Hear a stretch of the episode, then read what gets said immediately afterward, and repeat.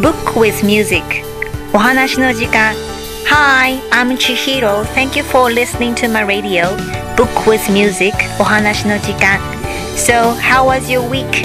I hope you had a wonderful week. For me, it was a good chance to learn many things from events. You know, good things and bad things happens day by day, but everything comes from outside, not inside. That's a good news. What is the most important thing for us is to be ourselves, not to be others. I am I. You are you. We are all different, but that's wonderful. If we can share what we have, that's more wonderful. This is what I've learned this week. Anyway, let's go to today's story. Here we go.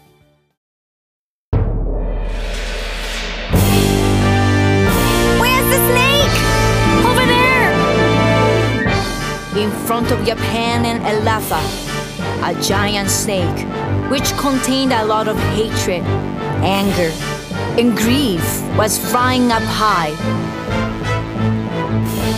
No! Don't go! Don't! Why? Why are you bothering me?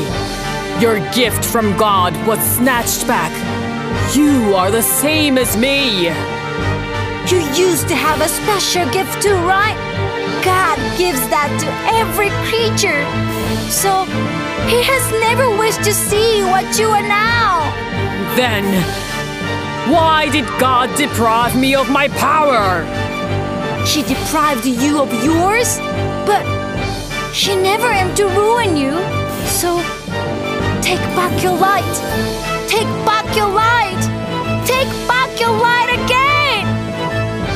Yapan jumped onto the giant snake, and he embraced it firmly. The snake tried to throw him off, but he held the snake really tightly. Yapan!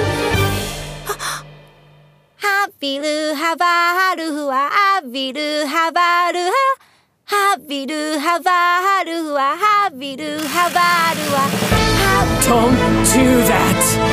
What are you doing? Get off. Get off of me! Then a lot of bright light overflowed from Yapan's hand, and it made the snake's body whiter and whiter and vanished in the sky at last. Yapan! Yapan fell headfirst into the ground. Get back light again! When Yapan prayed and opened his hands wide, the light overflowed from his hands, and it covered the world with pure white.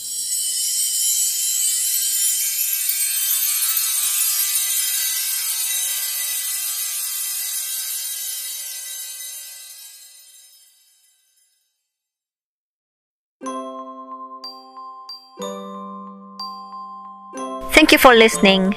The last episode is drawing near next week. How does Yapan live as a light of terror? So don't miss it. Next episode's coming from next Thursday. If you're interested in Japanese version, please listen to it. It's on from Monday, 8 o'clock in the morning. Now it's time to go. So have a wonderful, wonderful weekend. Bye bye.